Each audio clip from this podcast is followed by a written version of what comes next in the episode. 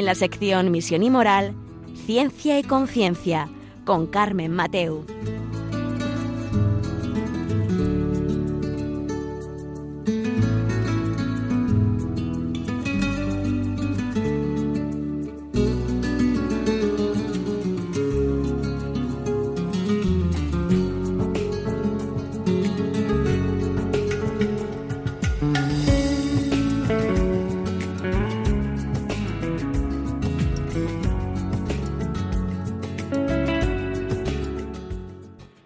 Buenas tardes, queridos oyentes. Un miércoles más aquí estamos en Ciencia y Conciencia, un programa que hacemos desde el Observatorio de Bioética de la Universidad Católica de Valencia.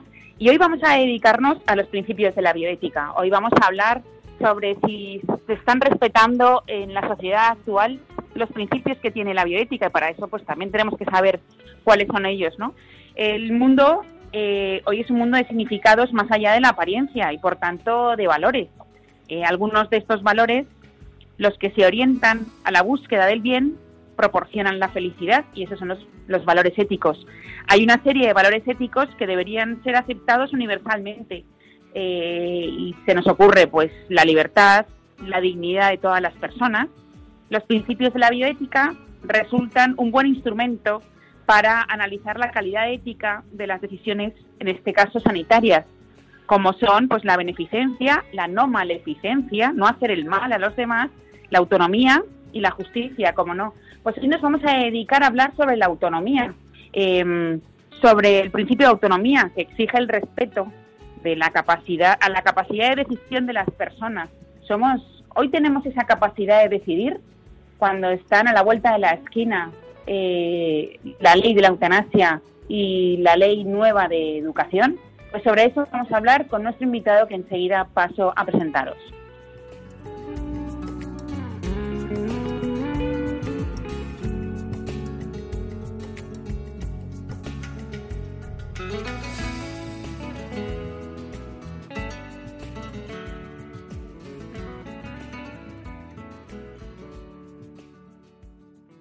Pues como os decía, os voy a presentar a nuestro, a nuestro invitado de hoy para hablar de, este tema, que es Ginés Marco. Buenas tardes, Ginés. Buenas tardes. Él es el decano de Filosofía de la del grado de Filosofía de la Universidad Católica de Valencia y además es conferenciante y experto en temas sociopolíticos y mm, puede hablarnos sobre estos temas actuales que hoy tenemos. Eh, mi primera pregunta, Ginés, es si, como yo decía en la presentación, eh, el principio de autonomía, tenemos la duda de si está siendo hoy respetada nuestra capacidad de decidir y el derecho a que se respete nuestra voluntad hoy en día en esta sociedad. ¿Tú qué crees? Pues creo que se habla de diálogo más que nunca. Las apelaciones al diálogo son constantes. También se habla mucho del resultado del diálogo en clave de acuerdos transversales. Es otra de las expresiones muy manidas en nuestra sociedad de hoy.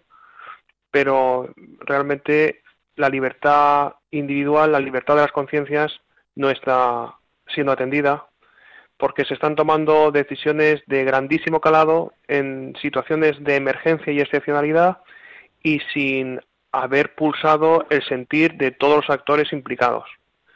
Es más, de los principales actores implicados, podríamos decir, en todos los sectores.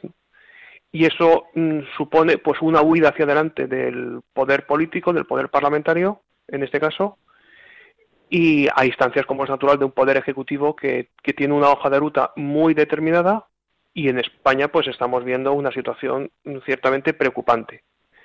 Y creo que cualquiera que esté pues en su sano juicio pues y que no se mueva por, por ribetes ideológicos y por bueno pues por esa tendencia permanente a, a cosificar la realidad en la que muchos se mueven pues tendría que mirar con una cierta preocupación y al mismo tiempo con deseos de ocuparse del bueno pues del tejido de la sociedad y del, gobierno de la sociedad porque la, la no comparecencia en, en, el ámbito político durante años por parte de muchos católicos y más allá de católicos pues está dando pie a que haya personas pues que están tomando grandes decisiones y muchos quedamos o quedan impávidos ante lo que lo que se nos viene encima.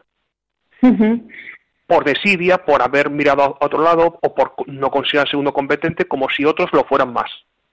Cuando no tiene por qué ser así, evidentemente. Claro. ¿Qué límites hay aquí? Porque decías, el único que tenga una persona en su sano juicio y, y solo y solo por ideología se llevan se lleva esta forma de actuar, ¿no es así?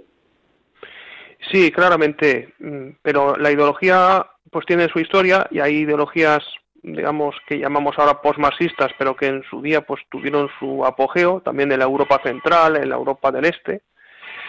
Y ese es el modelo, más allá de otros modelos más eh, pintorescos que vienen en este caso pues de Cuba, Venezuela, etcétera, pero el auténtico modelo está en, el control social y ese control social mm, férreo pues pues viene obviamente de la Unión Soviética y viene pues de, de esa Alemania del Este pues que, mm. ha sido un, un país que, que, se hundió digamos en, en su propio deseo de, de confiscar la, la vida personal de, los ciudadanos, más bien súbditos, pero que, bueno, digamos que vestigios de la RDA están eh, renaciendo en nuestro tiempo.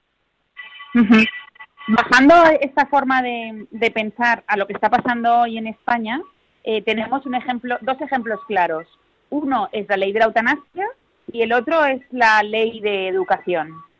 En los dos parece ser que se conculca nuestra libertad y nuestro, nuestro principio de autonomía. Em, ¿Cómo llegamos a este punto? Bien, eh, en el año 2002 ya eh, se promovió, estando el Partido Popular en el gobierno, una ley de autonomía del paciente. Y esa ley, digamos, dejaba una puerta abierta para que en un futuro se pudiera eh, radicalizar la pretensión de Mm, autonomía llevada para algunos hasta el último extremo, que es decidir el día y casi la hora de su propia muerte. Digamos que no estaba contemplado en la ley, pero mm, en la, propia ley de autonomía y de los derechos del paciente a ser informado ya se establecía, digamos, un portillo abierto, ¿no? Pues digamos que en nuestro día, pues 18 años más tarde, pues asistimos ya, digamos, al apogeo, digamos, de, de una autonomía sin trabas, mal entendida porque se toman decisiones que son irreversibles.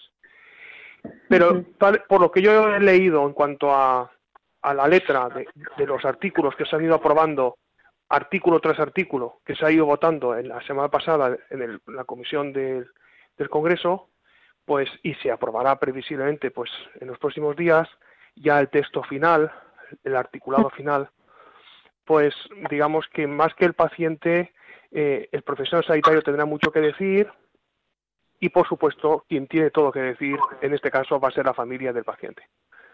Porque habrá muchos pacientes que no estén en condiciones de decidir por sí mismos y perfectamente, como no va a haber ningún tipo de formalidad a la hora de presentar documentación que acredite la voluntad firme y irrevocable del paciente cuando estaba en su sano juicio de poder fin a su vida, pues de poder fin a su vida, pues en este caso eh, mi impresión claramente es que en aras de una supuesta garantía de que se haga mm, luz a la última voluntad del, en este caso del testador vital, que sería el paciente, pues va a ser la familia la que va perfectamente a improvisar, entre comillas, cualquier eh, documento que pudiera servir de base para, para pedir, en este caso, que se le aplique la eutanasia al paciente en cuestión.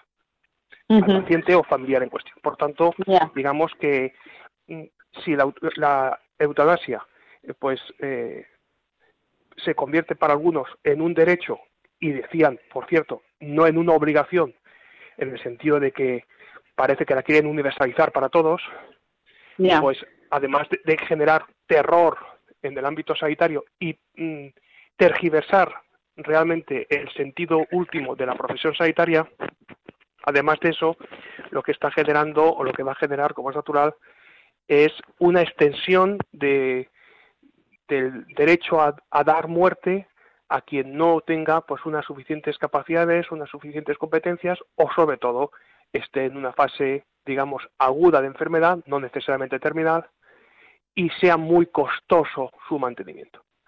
Y esto mm, lo dicen precisamente como una política de agenda social. Claro, es absolutamente aberrante, porque mm. la agenda social precisamente sería cuidar de los más vulnerables, no lo que se está aquí pretendiendo que es eh, aniquilar a los más vulnerables. Así que la agenda social es todo lo contrario, es una agenda eh, marcadamente libertaria, libertaria en el sentido del libertarianismo mm, que nace sobre todo en Estados Unidos como corriente de filosofía política y que busca, pues en cierto sentido, la, anarquía absoluta en cuanto a, modos de vincularse unos sujetos con otros en clave de contrato mercantil, que es como decir, yo quiero trabajar 18 horas, bueno, mejor dicho, no quisiera trabajar 18 horas pero al día, pero si me veo obligado por, porque tengo que alimentar a mis hijos, pues me vinculo a lo que sea y aunque pierda todos los derechos, digamos, laborales. Pues eso es un modelo, digamos, de, de libertarianismo. Y ese libertarianismo se traslada, en este caso, al ámbito sanitario y al ámbito de las decisiones últimas sobre los, los sujetos que están en estado de vulnerabilidad y dependencia.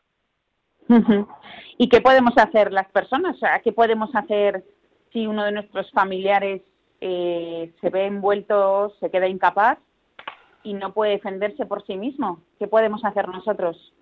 bueno, pues mm, La, situación no es sencilla porque mm, se van a, a sobreseer todas las denuncias sobre profesionales médicos que hayan realizado una mala praxis y que a resultas de esa mala praxis estén los casos en los tribunales porque algunos familiares hayan, digamos, eh, demandado la mala praxis de esos profesionales médicos. Entonces, eh, como se suele decir en estos casos, pues un código penal es un código ético, en el fondo. Entonces, un código penal implica que en el momento que se despenaliza una práctica, estás invitando a su adhesión, a su libre afirmación. Y si un hmm. profesional sanitario mm, queda con las manos mm, limpias, entre comillas, para poder perpetrar todo tipo de malas praxis en el futuro sobre el final de la vida de los pacientes, se encuentren en el hospital Severo Ochoa de Leganés o se encuentren donde sea, pues obviamente eh, estás incitando a que los profesionales sanitarios, especialmente en sede de urgencias, pues tomen decisiones eh, absolutamente irreversibles para los pacientes. Eso en la práctica tampoco mm, es que sea tal lejano, o sea que no es un asunto que digamos, eso es, va a haber un antes y un después. Yo creo que ya hay muchos híbridos, muchos intermedios que están sirviendo de preludio para todo eso. Es decir, hay muchos profesionales sanitarios que están muy imbuidos en la cultura de la muerte muchos, muchos y, especialmente pues jóvenes que acceden a la profesión médica que tienen pues muy poca formación de materias más allá de las técnicas y que tienen pues pues un, trasfondo digamos de formación integral pues escaso, muy escaso. Y van, pues, van, digamos, a la practicidad. La practicidad es que el, el, paciente que es reincidente, que continuamente está acudiendo a servicios de urgencia porque está en una situación pues cada vez más precaria y cada vez cada alta eh, hospitalaria pues el paciente sale peor incluso que a veces que, como ha entrado pues llega un punto en que pues, hay que acabar con esto y hay que resolverlo por la vía rápida y eso esa, esa mentalidad se está digamos trasladando a, a grandes capas de la profesión sanitaria. Y es y es una realidad. Por tanto el que algunos digan no ahora se cambian todas las coordenadas bueno se radicalizan las coordenadas, pero digamos ya estamos en un escenario donde muchos no lo ven como, como algo fantasmal, sino como algo que es una continuidad. Y la continuidad es que, que, el cuidado lo queremos poner entre paréntesis, que el acompañamiento mucho más y que lo que queremos en muchos casos es pues resolver mm, nosotros mismos por otros, ya que los otros no acaban de, saber muy bien lo que quieren o este señor o esta señora pues no tiene personas que la acompañen, personas que puedan pues ayudarle a tomar una decisión que es la de no seguir viviendo, pues muchos profesores sanitarios están en disposición, como es natural, de, entre comillas, dentro de esta lógica siniestra, están en disposición de, de tomar decisiones que pueden ser, pues, marcadamente irreversibles. Pero lo más importante es que la legislación en materia del final de la vida que se quiere aprobar en el Congreso de los Diputados y después trasladarla al Senado donde se refrendará en todo caso la aprobación del Congreso de los Diputados, es una legislación pues que alcanza cotas eh, insospechadas de inhumanidad. Y claro, eso queda para las futuras generaciones, es decir, las leyes no se cambian de un día para otro, no se cambian de un año para otro. Habría que esperar que otros partidos políticos que en un futuro pudieran llegar al gobierno se comprometieran, lo dudo, se comprometieran a, como una de las hojas de ruta, como una de, las medidas en los primeros 100 días de gobierno, pues derogar ciertas leyes como esta. Pero bueno, eh, eso es un desideratum y habría que ver si eso tendría eco o no. Pero desde luego hay motivos con esta ley en concreto de la eutanasia por el, modo de, de, redactarse y por la tendenciosidad que tiene desde el primero hasta el último de sus artículos, pues hay motivos como para que haya fuerzas de la oposición que asuman la bandera de la defensa de la vida y, por supuesto, el compromiso firme e inequívoco de, en los primeros 100 días de nación de gobierno, mm, solicitar la derogación de esta ley. Claro. Me estoy centrando en esta ley y no en la educación, pero bueno, me estoy centrando en esta última porque, porque es, es lo más inmediato. La ley de educación hemos hablado muchas veces y desde luego se cercena la libertad de, los padres, obviamente, y el derecho de los padres para educar a, los hijos. Eso, eso está claro. Y se está privando de recursos para la educación concertada y se está, digamos, eh, pues promoviendo un modelo un modelo radical en la educación y en la propia eh, gestión, digamos, de las emociones de los de los estudiantes, de los alumnos, y, se está haciendo, y se está haciendo, pues, a mi modo de ver, pues, un daño, un daño irreparable. Pero me estoy, me estoy fijando más en el tema bioético, por así decirlo, más que de ética educativa, porque tenemos en estas fechas como, como, vamos, como aprobación inminente, pues, la ley de eutanasia. Claro. Eh, hay uno, uno de los puntos, eh, bueno, el tema de la educación lo tratamos un poco más adelante, nos centramos en este y hay uno de los puntos, hay dos puntos que, que me parecen importantes. Uno, que mm, habría que tener mucha más formación bioética en los grados de medicina, la formación de los futuros médicos, enfermeros eh, y todas las profesiones sanitarias. Y por otra parte, entiendo que aún quedan médicos que no están a favor de esto, con lo cual, ¿qué pueden hacer ellos? ¿no? O sea, que van a ser respetados. Yo creo que hace falta, en días como, como el de hoy, sin ir más lejos, pues hace falta que muchos médicos que no suscriben este credo por eutanasia, mm, este credo liberticida, mm, pues que salieran mm, a la calle e incluso que pues que, enarbolaran un manifiesto y, y dieran pues la cara y, mostraran sus auténticos reparos respecto a toda la presión que se va a cernir sobre ellos. O sea, es un hmm. momento en el que muchos profesionales tienen que dar la, la, talla y tienen que salir a la palestra. Y es un momento en el que convendría que lo hicieran ellos a título personal y también distintos colegios profesionales. Porque el Comité Nacional de Bioética pues ha emitido, digamos, un dictamen donde se desmarca, por supuesto, de que la eutanasia sea una práctica que debería ser asumida por el Sistema Nacional de Salud, pero más allá de los dictámenes de la Comisión Nacional de Bioética, que es importante, por supuesto, que se haya mm, pronunciado en esos términos, pues conviene que otras organizaciones colegiales pues hagan lo propio, ¿no? Tanto de medicina mm. como de enfermería, etcétera. Sería importante. Claro y también que, evidentemente que sean valientes pero que luego no tengan represalias al final eh, este es un problema si el poder político eh, tiene represalias frente a ellos es un problema que ellos puedan defender sus ideas desde luego en estos momentos quien se pronuncia en un sentido contrario a lo que el poder político plantea en estos campos y en muchos otros, pero en estos en particular, queda estigmatizado, eso hay que tenerlo en cuenta. Y hay muchos que tienen verdadero pavor a, significarse precisamente porque, bueno, porque el poder político está detrás de casi todo hoy en día, porque la, porque la sociedad civil está en un estado de aniquilación y el poder político pues ha absorbido pues cotas de influencia insospechadas y está en una situación digamos de indefensión muchos profesionales que colegiadamente o a título individual pues pues dan la cara. ¿Por qué? Pues porque no les queda más que recurrir a la objeción de conciencia.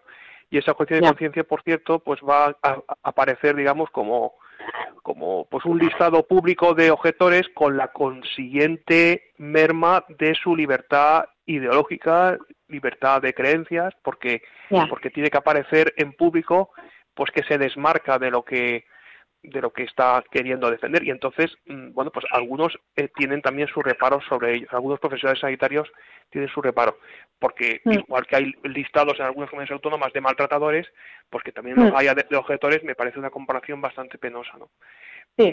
la, la, analogía desde luego hace mucho daño no en ese sentido pero bueno que haya profesionales sanitarios que den la cara y que se expongan a lo que se expongan pues sí pues en esta vida pues uno tiene que exponerse como, como otros en otros tiempos pues se han expuesto y, y bueno pues han llegado a digamos a, a derramar su sangre precisamente por un ideal este mm. tema de, del martirio de, del derramar sangre por las propias ideas pues el, el dejarse asesinar por así decirlo pues es un tema de enorme calado lo digo por una razón porque porque parece que que hoy en día de lo que se trata es de claudicar de todas las convicciones, mm, de lo que se trata es de, ceder mm, y que otros mm. ganen siempre, porque nos estamos planteando pues muchas situaciones ciertamente lamentables que se están dando en estos momentos donde quienes dieron su vida por, por la defensa de, de un Estado o de una identidad pues han quedado mal baratadas esas defensas y esos proyectos personales porque al final han ganado mm, los que estaban disparando, por así decirlo. Entonces, hmm. mm, pues, pues aun a riesgo de que eso suceda, pues hay momentos en la vida en los que uno tiene que tomar partido y sobre todo tiene que defender la intangibilidad de una profesión, la profesión médica, que es una profesión que tiene pues un encumbramiento social y lo ha tenido siempre como una mm, profesión pues distintiva y que marca pues la impronta de alguien que tiene por encima de todo vocación de servicio y procura devolver a salud a quienes la han perdido, por menos aliviar el dolor, y cuando hmm. esa, ese ideal se prostituye o se tergiversa radicalmente, pues precisamente por eso pues hay que desmarcarse de, de lo que uno pueda dejar de ser. Y si uno se desmarca y tiene mm, consecuencias nefastas para su promoción profesional, bueno, pues en esta vida a veces hay que asumir riesgos y pensar, por supuesto, que no hay que darse por derrotado de antemano, sino que también hay que luchar y defender los propios derechos hasta el final, que es como decir, los tribunales también están precisamente para acoger o admitir a trámite pues denuncias de quienes vean vulnerados esos derechos. Hmm, claro. Hay que esperar mucho de los jueces, mm, convendría esperar mucho de los jueces porque mm, los gobernantes pueden digamos, falsear su compromiso institucional, pueden eh, empobrecer a una sociedad, pueden masacrar a una sociedad, porque hay ejemplos históricos de toda índole en ese sentido. Hay gobernantes que han perdido la cabeza en el sentido literal de la expresión, pues por la egolatría, por, mm, por, el afán de, de poder, por tantas y tantas cosas. Bueno, pues hay que esperar que para eso los jueces en un Estado de derecho donde exista una radical separación de poderes, cosa que en España precisamente no es lo que sucede, pues que en un Estado pues libre y democrático de derecho, pues haya, digamos, jueces que, que asuman, digamos, eh, denuncias que, que se les plantee desde las más legales instancias, por lo menos que las tramitan a trámite, que las estudien y en algún caso que, que se atrevan a emitir un fallo desfavorable a las pretensiones del gobierno de turno, aunque también el juez que lo haga, pues también tendrá su eh, dificultad y su riesgo, porque aquí, en el mm. momento que uno se desmarca, como se decía en los años 90, principios de los 90, ya no sale en la foto. Claro.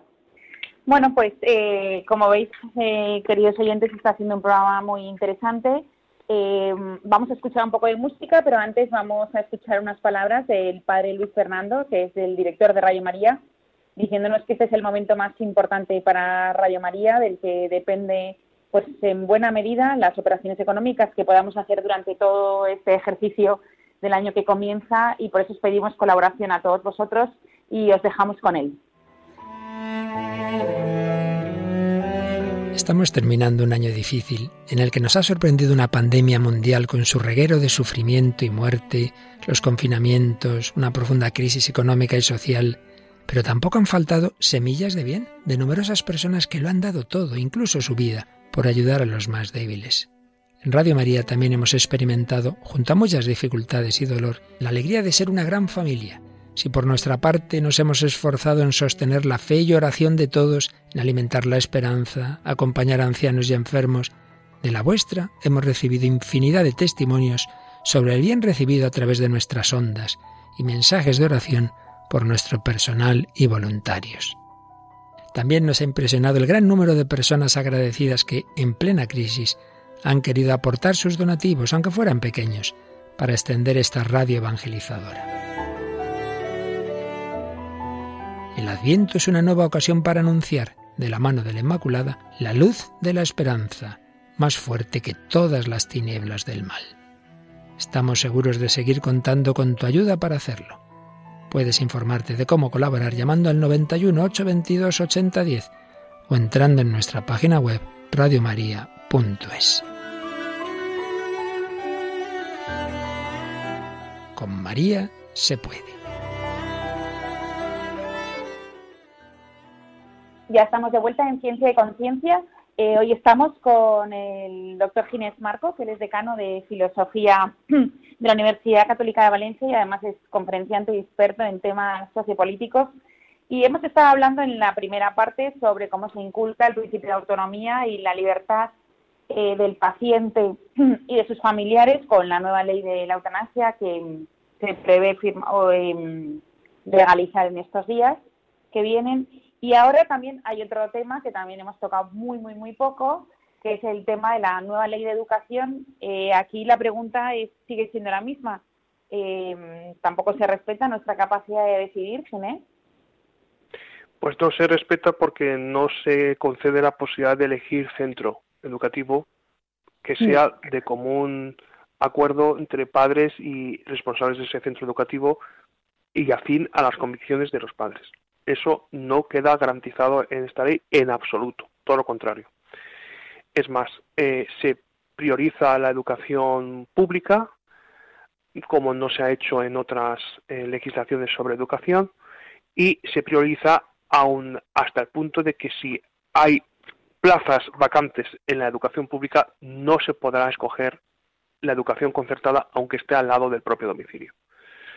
Entonces, mm, en estos momentos políticamente hablando, se da una circunstancia bastante singular en España, y es que precisamente porque la educación es una competencia que está, mm, digamos, descentralizada al máximo entre las distintas comunidades autónomas, aquí los responsables de las comunidades autónomas pueden acelerar o pueden ralentizar este proceso malsano, este proceso, mm, digamos, eh, dictatorial, este proceso que se ha desarrollado con ausencia total de diálogo, con los actores implicados, especialmente con las asociaciones de padres, con los colegios concertados, en esta huida hacia adelante del, Ministerio de Educación, pues aquí sí que tienen mucho que decir, por cierto, pues las comunidades autónomas que, que pueden, ya digo, agilizar o pueden ralentizar el proceso. Y ya estamos escuchando manifestaciones de estas últimas, las que pretenden ralentizar el proceso o por lo menos que durante un año haya como una especie de moratoria donde a fuerza de, comenzar antes los procesos de prescripción, pues digamos, no, no afecten a, que esta ley, cuando entre en vigor después de pasar por el Senado, pues eh, digamos que no les perjudique a, a, los padres que quieren escoger pues la educación de acuerdo con sus propias convicciones y se puede llegar, digamos, por cuestión de semanas a que el bloqueo, entre comillas, de la comunidad autónoma respecto del Estado central pudiera favorecer por lo menos que en algunas comunidades autónomas la ley CELA, por así llamarla, pues y conocida así de este modo, pues no no entre en vigor como o por lo menos digamos supuesta en ejercicio, supuesta en acto, pues ya tenga que proyectarse hacia el curso eh, 22-23. Claro, esos los que tengan la suerte de tener un gobierno distinto al en su comunidad autónoma al gobierno de, la nación, claro. Pero también llama mucho la atención que en la, en la época en la que estamos, que siempre se habla de diálogo, como tú has dicho antes, ¿no? de acuerdos transversales, de la libertad, de todo esto se haga a golpe de mando, sin escuchar absolutamente a nadie, sin dialogar absolutamente con nadie. Sí. Sí, la verdad es que es, es paradójico. Y por otra parte, pues se ha llegado a puntos de acuerdo con mm, fuerzas, eh, digamos, separatistas, fuerzas que procuran la destrucción de España, que su objetivo confesado, no inconfesable, no, confesado mm, por activa y por pasiva, pero a todas ellas les une ese perfil estatalista de la educación hasta el extremo, porque están convencidos, y no se equivocan, y por algo pues luchan por ese ideal, pues están convencidos que todo comienza a través de la educación. Que mm. cualquier proyecto de ingeniería social necesita contar con los más jóvenes y con esos futuros votantes que pueden serlo en un futuro, pues no a los 18, sino a los 16 años, porque se puede cambiar la mayoría de edad perfectamente, y aglutinar pues cientos de miles de nuevos potenciales votantes para pues seguir en el poder pues indefinidamente, que es el objetivo. Y, hmm. bueno, pues claramente el, el público mm, que es el actor dominante, el, afectado por excelencia en el ámbito educativo, que es eh, el, joven menor de edad, pues es público predilecto para hacer cualquier proceso, digamos, de transformación social, porque necesariamente pues han de contar con esos jóvenes que, que tienen toda una vida por delante y que, bueno, pues precisamente con esa ideología pues caduca, pero por supuesto muy sectaria, pues están en disposición de, de bueno, pues de, transformar una sociedad. Y ya se ha hecho con otras legislaciones de educación, pero digamos que esta es la fase más aguda, más radical, y por supuesto pues se dan circunstancias trambóticas como la aniquilación también del castellano como lengua vehicular en toda España y sobre todo se está vulnerando uno tras otro preceptos fundamentales de la Constitución y se está haciendo con, con un desparpajo fuera de lo común y con y con bueno pues con una reacción yo creo que escasa para la enjundia que tiene el tema por parte de muchos ciudadanos que, que se quedan más bien en el estupor más que en la reacción, ¿no? La reacción mm. activa.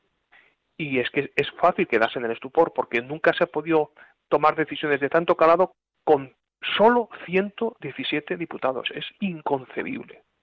Es una cifra pírrica de diputados para, pero bueno, pero es verdad que sumando en esa supuesta mayoría transversal, sumando a todas las fuerzas mm, de lo más extrínseco, digamos, del arco parlamentario, pues mm, están en disposición, como es natural, de alcanzar mayorías aritméticas que sean las convenientes.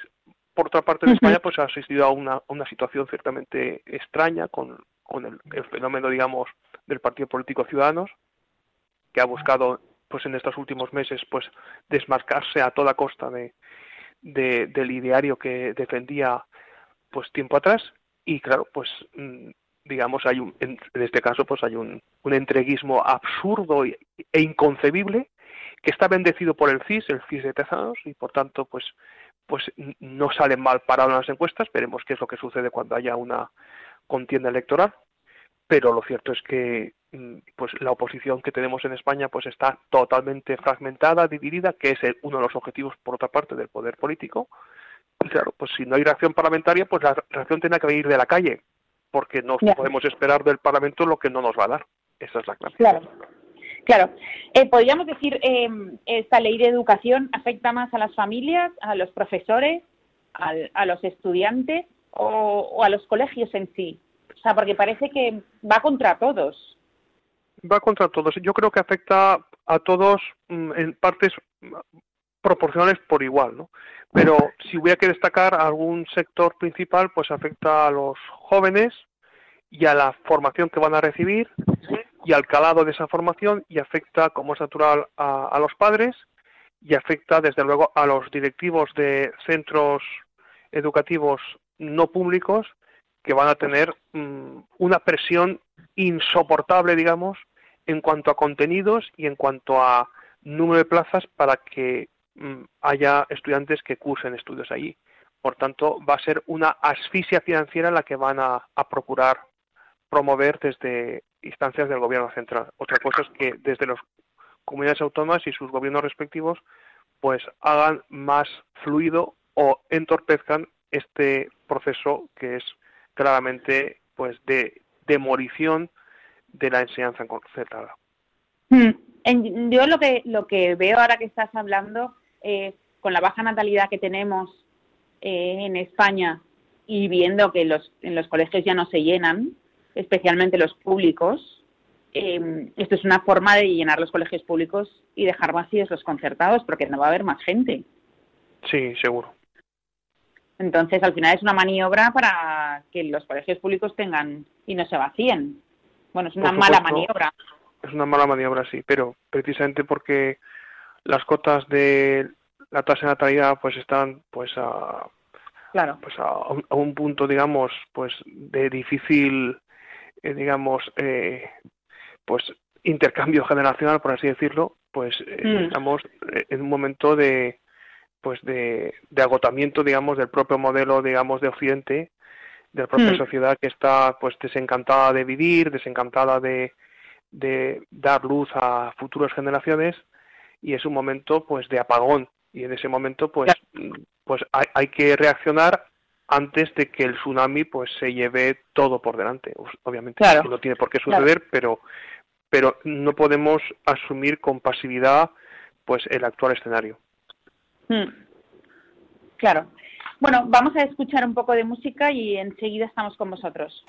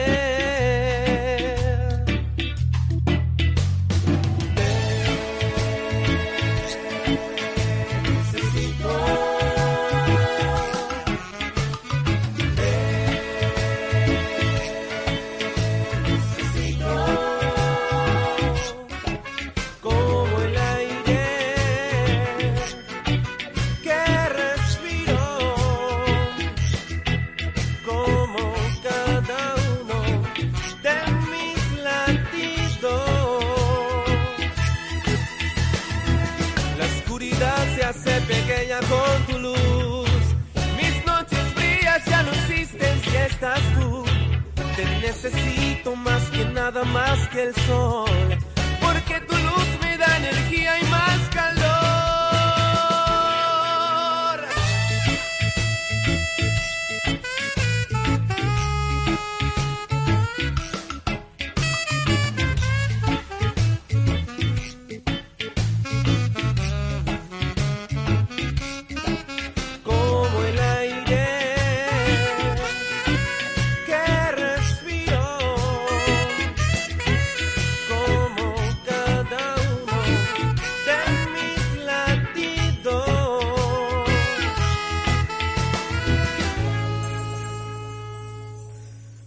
Pues ya estamos de vuelta con vosotros en Ciencia y Conciencia, un programa que hacemos desde el Observatorio de Bioética de la Universidad Católica de Valencia. Y hoy estamos con el doctor Ginés Marco, que él es decano de Filosofía de la Universidad Católica de, Valencia y además conferenciante experto en temas sociopolíticos. Y hemos estado hablando sobre el principio de autonomía, eh, cómo se, entre comillas, se violenta o se conculca hoy en día por medio de dos leyes, como son bueno, la nueva ley de la eutanasia y la nueva ley de educación, que están por aprobar, pero Ginés eh, le quedan, les quedan a las dos unos días, ¿no? Sí, claramente, porque la ley de educación va por delante por la cuestión del trámite parlamentario y está a las puertas de ser aprobada en el Senado. Lo difícil era que pudiera pasar el trámite en el Congreso y lo ha sorteado mm. in extremis, pero lo ha sorteado. Y la ley de eutanasia, pues sucede otro tanto, pero por cuestiones de calendario pues eh, previsiblemente será aprobada en esta semana por el Congreso y será el preludio de una inminente aprobación por el Senado cuando pues cuando se dé traslado de toda de todo el expediente de todo el proyecto legislativo al, al Senado. Así que pues, nos encontramos en, en, con dos leyes que tienen como misión fundamental cambiar eh, el ideario de España de tal mm. forma que España eh, resulte eh, irreconocible para quienes la contemplaban décadas atrás. Y mm. bueno, pues precisamente por lo que hay en juego, porque se transmuta, digamos, eh, los valores fundamentales de la profesión médica y porque se cercena la libertad de los padres para escoger centro educativo de común acuerdo con, con sus hijos y sobre todo centro educativo que sea acorde con las propias convicciones, pues precisamente por lo que hay en juego, pues hace falta eh, una reacción en toda regla por parte de las más variadas instancias, más allá de cualquier credo confesional, porque aquí no es una cuestión de tener mm. convicciones católicas que ayudan, sin lugar a dudas, no es una remora, sino todo lo contrario, pero no es una cuestión, digamos, de catolicidad, no es una cuestión de, de creencias religiosas, es una cuestión de humanidad la que está en juego. Mm.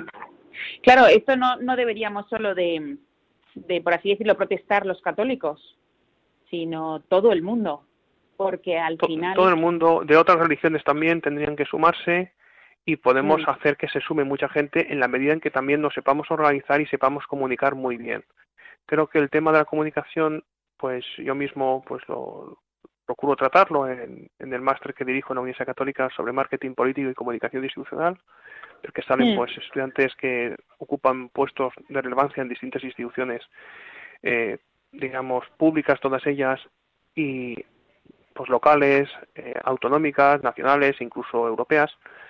Y bueno, pues de lo que se trata es de saber comunicar muy bien para aglutinar a cuantos más mejor que tengan pues buenos deseos y buena voluntad, como diría San Juan Pablo II, porque no se trata aquí de aglutinar a los que piensan como yo, sino a otros muchos que no necesariamente suscriben punto por punto mi diario, pero sí que están de acuerdo en que hay cuestiones que atañen a la libertad y al pluralismo, al legítimo pluralismo, que están en estos momentos amenazados, están cercenados por completo y que afectan a la supervivencia, a la supervivencia vital, digamos, de, en el sentido no, no metafórico sino real de quienes padecen algún tipo de, de enfermedad incapacitante y no necesariamente incapacitante. Y por otra parte afecta sobre todo en el caso educativo pues a los padres que quieren que sus hijos estudien pues unos determinados contenidos que formen parte de, de su propia identidad y que en estos momentos pues lo tienen muy complicado porque se va a priorizar por completo pues una enseñanza abiertamente laicista mm, y sustentada por eh, los centros públicos que a partir de ahora se podrán llenar eh, y dejarán de tener esas aulas semivacías como han podido tener en algunos lugares, estrictamente porque los padres han querido arriesgarse incluso económicamente, e hipotecarse económicamente, con tal de que sus hijos reciban una formación acorde con sus convicciones. Pues digamos que la presión está siendo muy fuerte, lo será más en el futuro y desde luego es bueno ser conocedores de todo esto, no para rasgarse las vestiduras, no para decir, pues hasta aquí hemos llegado, hasta aquí llegó la riada, no, sino para para pues para organizarse, para defender lo más obvio que es eh, la vida, la libertad y al fin de cuentas la dignidad.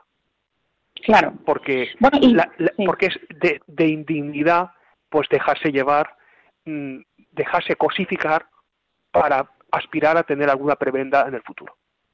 Hmm. Sí, yo te, quería decir también que como estamos llegando al final del, programa, también que nos dieras algo de esperanza, ¿no? En el sentido de, mm, podemos cambiar las cosas, podemos hacer algo, o sea, todos, todos aquellos que nos estén escuchando digan, che, yo, yo quiero cambiar, ¿no?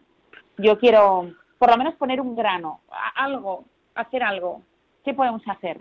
Pues yo creo que una de las claves fundamentales es acudir a la oración, como es natural, eso es mm. básico, acudir a la práctica de los sacramentos, pues eh, obviamente confesión, comunión, pues es muy relevante, es lo fundamental a fin de cuentas.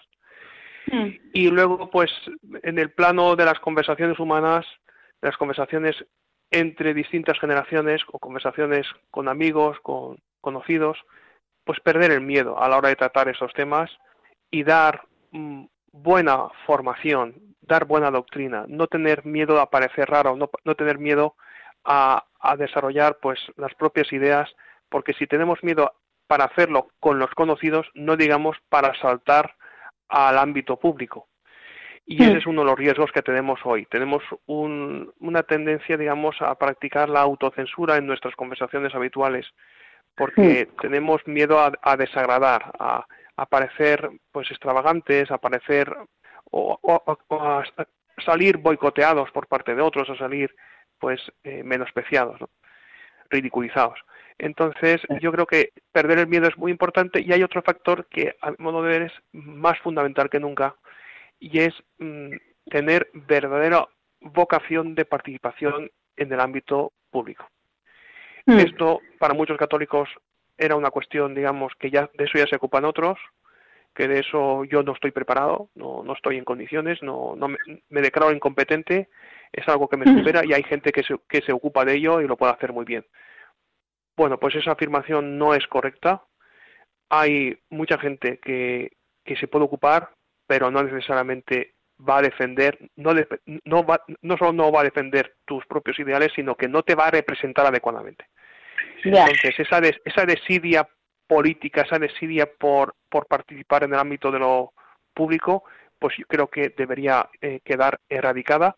Y teníamos que pensar mm, en este sentido también, a propósito pues, de la última encíclica del Papa Francisco, pues en la importancia que tiene como gran decisor que es el, pues, el agente político.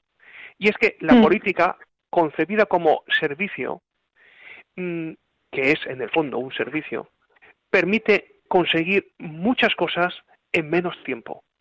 Es decir, mm. la política no es un modo de enriquecerse fraudulento, como algunos consideran.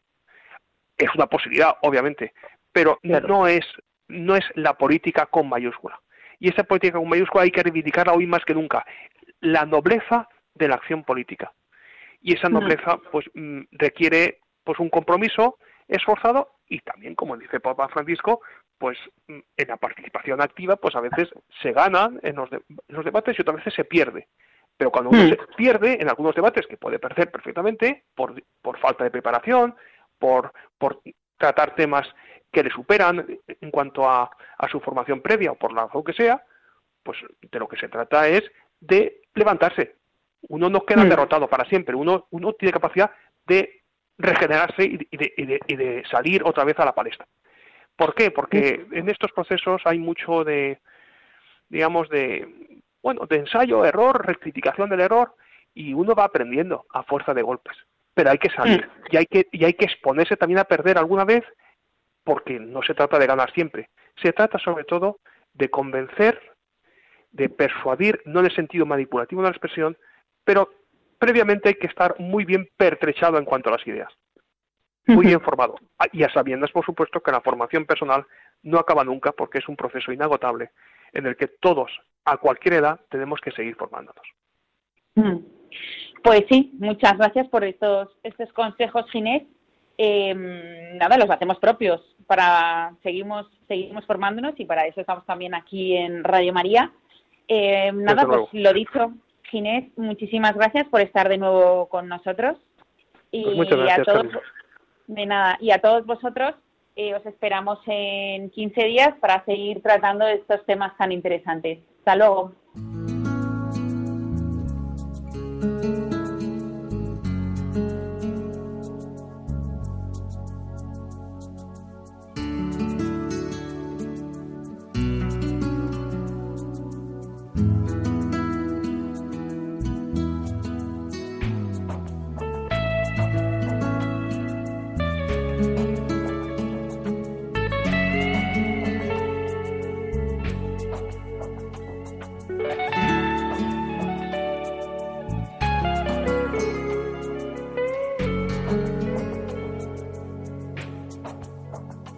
Han escuchado Ciencia y Conciencia, un programa dirigido por Carmen Mateu.